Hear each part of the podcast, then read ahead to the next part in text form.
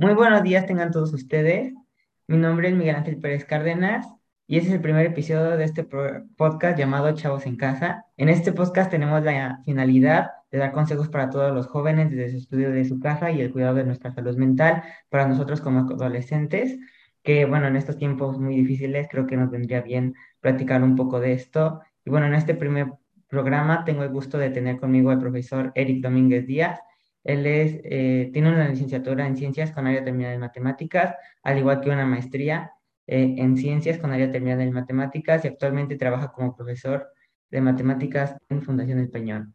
Muy buenos días, profe, ¿cómo está? Hola Miguel, muy buenos días. Encantado de estar aquí contigo. Muchas gracias.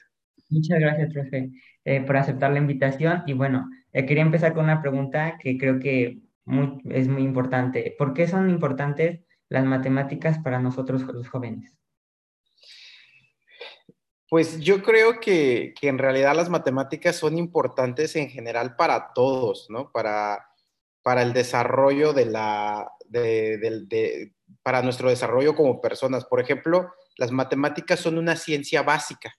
Básica no porque sea fácil, sino porque es el cimiento de muchas otras ciencias el día que se acabe la investigación en matemáticas, pues se acabaría la investigación en todo lo demás, ¿no? En todas las áreas de, en las otras ciencias.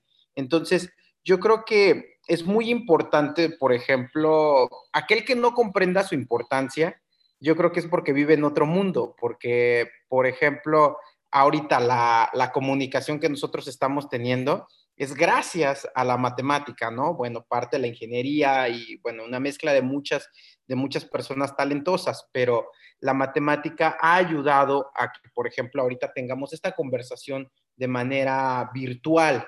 Entonces, la, la, aplicación yo creo que es muchísima. Se puede ver desde, por ejemplo, eh, el teorema de Pitágoras, cuando un albañil quiere construir una casa y quiere formar un ángulo recto, ¿no? Y entonces toma un ángulo, toma de medidas de 30, 40 y 50. Pero yo creo que también la matemática tiene una gran importancia por muchas cosas en los jóvenes. Por ejemplo, em, esta capacidad de resistencia, ¿no? Que por ejemplo, no sé si te pasaba a ti en las Olimpiadas, pero como que si haces un plan, dices, tengo el problema, lo estoy entendiendo y creo que tengo un plan para ejecutar. Ejecutas el plan para resolver el problema y resulta que no da, que no te sale el problema, que no resuelve. Y entonces dices, oye, pues bueno, de, esta manera no puedo resolver el problema y tratas de darle la vuelta y tratas de darle la vuelta, ¿no? Y creo que la vida es así. La vida muchas veces no tienes, este, tienes problemas que, que no se resuelven tan directos eh, y entonces tienes que darle la vuelta. La vida no es lineal, o sea, si no es con sub y bajas, ¿no? Con picos. Entonces creo que la matemática te da esa capacidad de resiliencia, esa capacidad de, de decir, oye, pues sí está difícil, pero lo voy a hacer. Esa capacidad también de analizar datos, ¿sí? Porque tienes el problema y de ese problema tú, tú tienes que depurar y decir, mira, esto me sirve, esto no me sirve, esto. Y eso es la vida en la vida vas y dices, oye, pues tengo esta situación, esto me sirve, esto no me sirve, esto, esto para qué lo necesito o, cómo lo puedo impulsar. Entonces creo que la aplicación o, la importancia de las matemáticas no nada más está en la investigación o en la construcción de aparatos tecnológicos, que eso todo mundo lo puede ver y el que no lo vea, pues yo creo que es porque vive en otro planeta, pero eh, o ha sido muy, muy, muy, muy, muy limitado en su educación. Pero una gran, lo que yo defiendo de las matemáticas para ustedes, los jóvenes, es esa capacidad de sentido crítico, esa capacidad de análisis, esa capacidad de resiliencia, esa capacidad de que te tira y te tienes que levantar porque el problema es así. Eso es lo que en realidad destaco de las matemáticas. Esa es la verdadera eh, aplicación que yo le veo eh, para su vida. Se dediquen o no a una ingeniería, se dediquen o no a estudiar matemáticas. No sé, Miguel, si resuelva tu duda.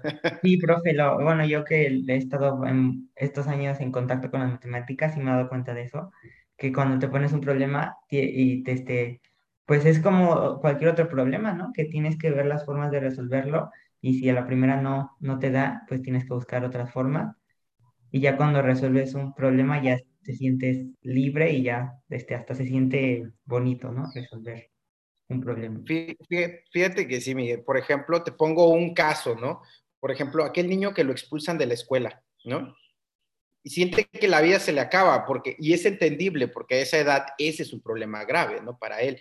Pero, por ejemplo, hay que entender que no nada más existe una escuela, existen varias.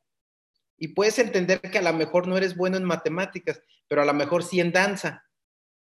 Entonces, también las matemáticas te van dando como, a, mí lo que me encanta es eso, que te van dando una forma de pensar diferente y te abren el panorama. Te dicen, oye, no seas tan cuadrado. A pesar de que la gente piensa que la matemática es una ciencia cuadrada, yo creo que es una de las ciencias más creativas. Por ejemplo, en el teorema de Pitágoras, ¿cuántas demostraciones podemos ver diferentes del mismo problema? Y eso nos dice qué, tan diverso es el pensamiento. Y eso me, a mí me fascina. Sí, es, es algo muy bonito, cómo también cada persona tiene su forma de llegar a un problema. A lo mejor, eh, a lo mejor tú ves la forma que lo resuelve uno, pero dices, es que a mí se me complica mucho, pero a esa persona es la que se le facilita. Entonces también es algo bonito que realmente también tienen muchas formas de poder llegar a resolverse.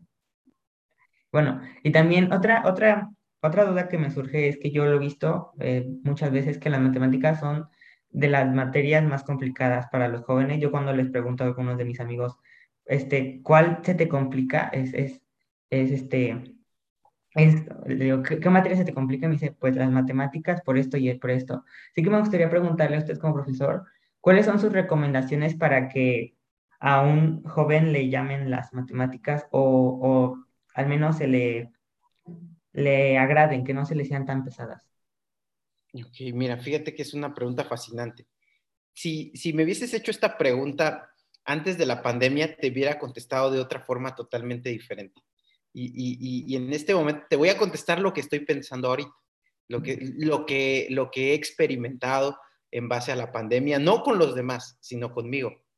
Y creo que la recomendación más grande que les puedo dar es trabajen en la virtud del orden la virtud del orden es sumamente importante, porque, por ejemplo, te, voy a decir lo que pasa aquí, ¿no? Por ejemplo, en, el colegio, en la Fundación El Peñón, teníamos un horario de entrada, 7 de la mañana, ¿no? Ya está.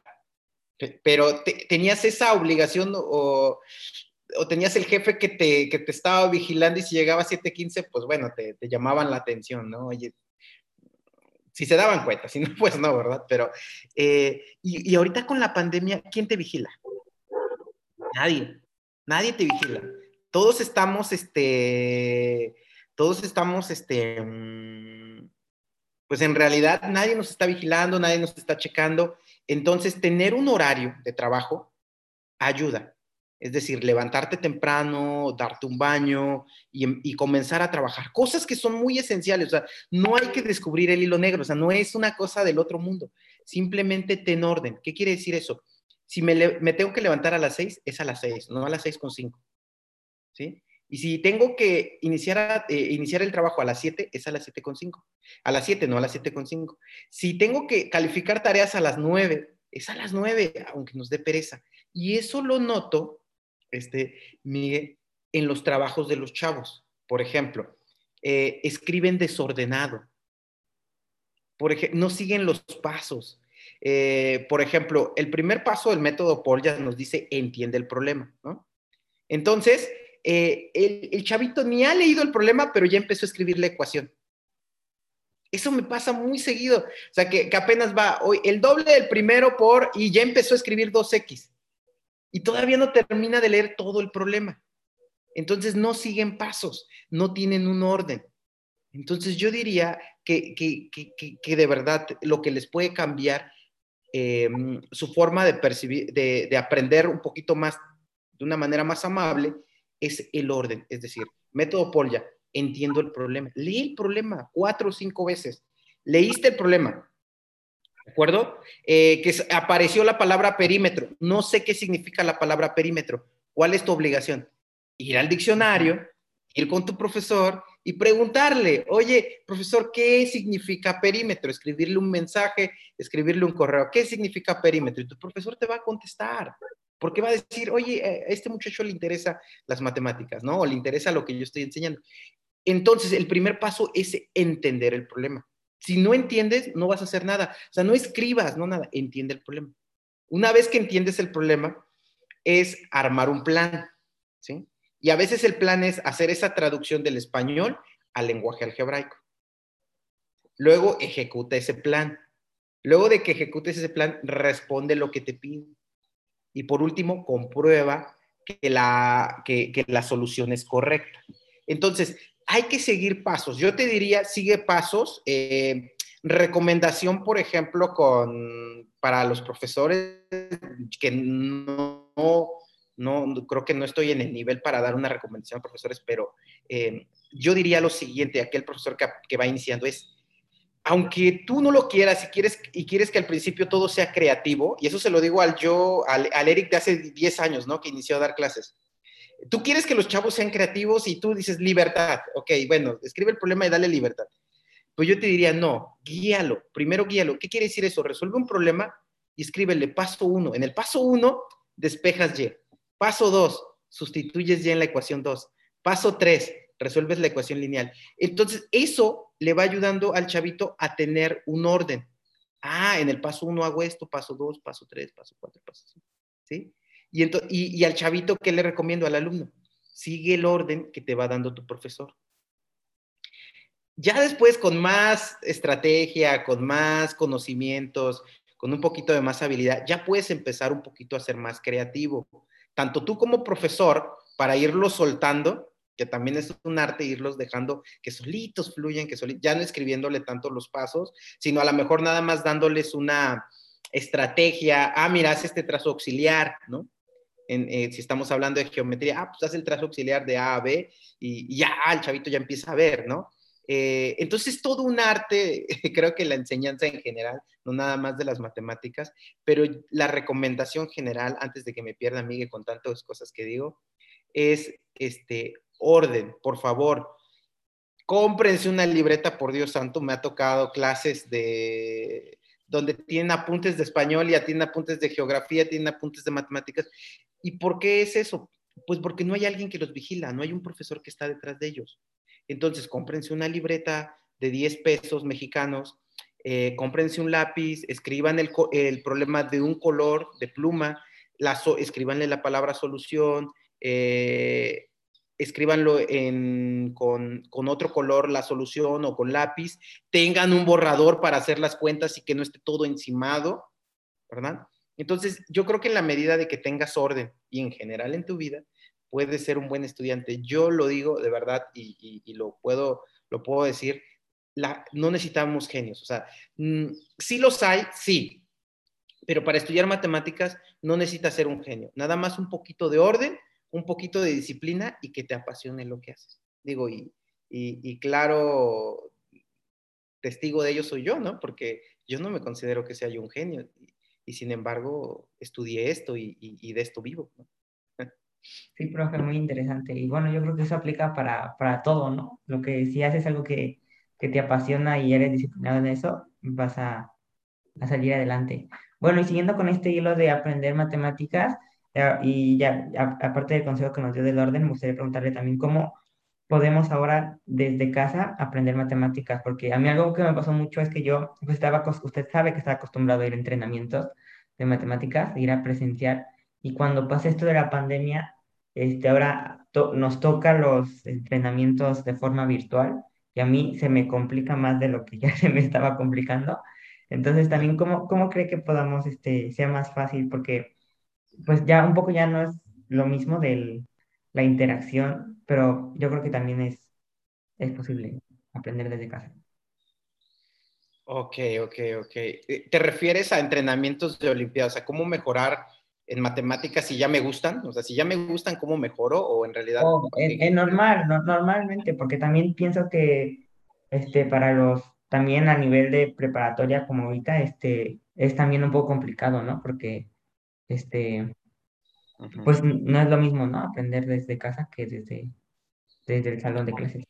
Claro, claro, sí, sí tienes mucha razón. Fíjate que, tienes mucha razón y, te voy a compartir algo que es bien interesante. Em, creo que al profesor nunca se le va a poder sustituir con un video, ni con un artículo, ni con nada de eso, porque el profesor debe de tener pasión. Entonces, fíjate que, que las cosas más interesantes, alguna vez escuchaba eh, eh, alguna plática, bueno, en YouTube, y decía, ¿sabes por qué esa maestra es, es muy buena? Porque le brillan los ojos cuando enseña. Y eso es algo, algo que no puedes cambiar. Es algo que, que, que, por más que tengas un video, por más que tengas un artículo, no lo puedes, ¿no? No lo, no lo puedes sustituir. ¿De acuerdo? Esa es la interacción que, que, mencionas, ¿no? Entre alumno y profesor, entre alumno y alumno. O sea, esa, esa parte humana no se va a poder sustituir, ¿no? Es muy, es prácticamente imposible. Pero, a ver, eh, ¿cómo, te recomiendo para mejorar em, la enseñanza de las, bueno, el aprendizaje de las matemáticas? Lo primero es, molesta a tu profesor, moléstenlo, o sea, de verdad, en el buen sentido de la palabra, moléstenlo. ¿Qué quiere decir eso? Tengo dudas, escríbele un correo. Escríbele un correo. O sea, de verdad, escríbele, no sé, digo, dependiendo, cada colegio tiene su línea de comunicación, escríbele un correo, escríbele un WhatsApp, escríbele por Algebraics, escríbele por donde tú gustes, pero escríbele a tu profesor, escríbele por Facebook y dile, profesor, no entiendo ecuaciones lineales. O sea, ve al grano. O sea, no, no, no, no, no, no, no, así, sino escríbele muy puntual cuál es tu necesidad. Y entonces el profesor, ¿qué puede hacer? Puede hacer muchas cosas. Por ejemplo, puede mandarte un video. Y tú me puedes decir, oye, Eric, pero es que el video yo lo puedo conseguir en YouTube. Sí, pero yo asumo que tu profesor te va a enviar uno de miles que hay, que él ya eligió que es el correcto y se adecua a lo que tú estás aprendiendo. O sea, no vas a estar como que investigando 10 mil videos y hasta que uno se, sea exactamente lo que tú necesitas. Entonces el profesor te puede ayudar en esa depuración y ya mandarte un video muy específico. O te puede mandar un escrito hecho por él, o te puede mandar un escrito este, mm, de algún libro que te puede ayudar. Entonces, creo que eso puede hacer. Primero, molesta a tu profesor, pregúntale mucho. Eso puede ayudar muchísimo a entender. Ahora, eh, tu profesor puede dar una sesión en Zoom, ¿no? O, en, en Meet o en alguna otra. Ahora, tú dices, es que mi profesor eh, no entiende mucho cómo funcionan estas cosas virtuales. Ok, ¿y por qué no haces la reunión tú? ¿No? Como ahorita tú, tú, tú, generaste la, la reunión, Miguel, ¿no? Entonces, Creo que también en, la medida que el alumno se pone en su papel, porque el alumno piensa que el profesor es el responsable de la educación y creo que no. Digo, a lo mejor me van a llover críticas, pero creo que no. Creo que el, principal responsable de su educación es el niño. Si él quiere aprender, va a aprender. Entonces, eh, él debe de empezar a poner los medios. Primero, pregúntale a tu profesor. Tu profesor tiene 40 o 50 o, 100 alumnos y a veces pierde el horizonte, que no es justificación, no lo es. Yo lo sé porque cada profesor debe estar este, muy atento a las necesidades de sus alumnos. Pero puede perderlo, entonces tú escríbele. Ah, es que no entendí con el video, no, no entendí con el artículo, pero sí lo leí a conciencia, sí vi el video a conciencia, no nada más ver por ver, sino sí, sí hice un análisis. Ah, ok, entonces pídele ayuda es que no puede, haz una sesión en Zoom. ¿No? Genérala tú. Ahora, otra manera también de aprender, por ejemplo, son círculos entre ustedes como alumnos. ¿Por qué no le eh, puede ser una opción eh, eh, alguno de los alumnos, digo, así como tú, Miguel, que vas muy bien, entonces, de, oye, este, pero no que nazca de ti, sino tiene que nacer del alumno que le está costando. Y esa es, una, es parte de tu responsabilidad como alumno, ¿no? Entonces, ah, oye, Miguel, ¿por qué no hacemos un círculo y nos explicas? Un círculo virtual, no nada más con el profesor. Oye, ¿qué te parece? Fíjense que yo voy a decir algo que a lo mejor a los profesores van a estar en contra mía, pero yo diría, ¿y por qué no resuelven la tarea en equipo? Eso puede ayudar muchísimo. O sea, no, no que uno haga la tarea y que los demás la copien, no que la resuelvan en equipo, que eso es algo muy diferente. ¿Sí? Entonces, ¿por qué no se reúnen? Hay alguien que se le facilita, hay algunos que se les complica un poquito. Entonces, se reúnen y entre todos discuten, pero también el que, el que, el que se le facilita no, no hacerlo todo, sino permitir que los demás lo hagan, ¿no? Generar estos círculos de estudio. Eso es bien importante. Bueno, y, y la tercera recomendación podría ser, pues hay, hay plataformas, por ejemplo, como Khan, como la Academia Khan, donde te puedes inscribir. Por ejemplo, está precioso, ahorita en el Peñón llevamos Khan Academy. Y, por ejemplo, em, lo llevamos en tercero y en segundo de secundaria. Y los programas, o, el programa, si tú le colocas, o sea, si te metes a la plataforma de Khan y le pones primero secundaria, segundo secundaria o tercero secundaria, está como tal el curso, está de acuerdo a la programación de la SEP. Entonces puedes irle estudiando a la par. Eso te puede ayudar muchísimo. Bastante. Y bueno, y si eres profesor, puede ayudar a implementar este tipo de cosas en tu, ¿no?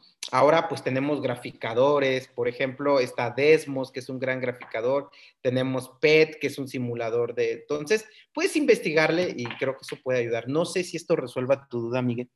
Sí, profe, yo creo que es muy importante también esos, gracias por esos consejos que nos da y este, yo creo que son muy, importantes tomarlos en cuenta porque sí, y creo que tiene razón en eso de que el alumno también este, tiene eh, la obligación, ya no solo, bueno, sí, la obligación de buscar de que si no entiende, pues tratar de, de solucionar, como hablábamos antes, de solucionar ese problema. Y es muy, muy importante hablar de esto. Y bueno, ya, este, como, como última pregunta, este, me gustaría preguntarle ahora, este, en su papel como profesor, ¿qué, qué tan difícil o qué es lo más difícil que le ha tocado para usted este, enseñar matemáticas este, desde de forma virtual? ¿Cuál es lo más difícil que me ha tocado ahorita en la pandemia? Ok, de forma virtual. Eh, voy a regresar a lo mismo, Miguel. Creo, de verdad, te, lo digo con todo, con todo cariño, que el orden. Creo que es lo que más me ha costado. Eh, aprender a tener orden, aprender a ser disciplinado, digo que lo era, pero siempre necesité esos yesos o tuve esos yesos, ¿no? De, de alguien que te vigilara y ahora no lo necesito. Ahora tengo una disciplina eh, que trabajo día a día, pero en la cuestión de enseñar como tal, eh, creo que creo que no me costó. O sea, soy sincero y va a sonar soberbio, lo cual no quiero, no, no, no, no lo quiero ser, pero no me costó. Y yo creo que no me costó porque he estado, eh, el cambio para mí siempre ha sido importante. Innovar, experimentar, hacer nuevas cosas siempre ha sido mi día a día. Eh, lo hemos hecho en otras cosas, ¿no? Por ejemplo, el entrenamiento de Olimpiada que te di a ti no es el mismo entrenamiento de Olimpiada que le voy a dar a los chavitos de, este año, ¿no? Por ejemplo. Eh, no, no sé si va a ser mejor o peor, no lo sé, pero tiene que haber cambio y siempre en mi vida hay cambios. Entonces, por ejemplo, no, no creo que me haya costado. Por ejemplo, cuando llegó la pandemia, em, yo más o menos sentía que iba a tardar bastante. Entonces empecé a investigar sobre plataformas electrónicas. Eh, por ejemplo, eh, doy clases en una pizarra que se llama Hidro.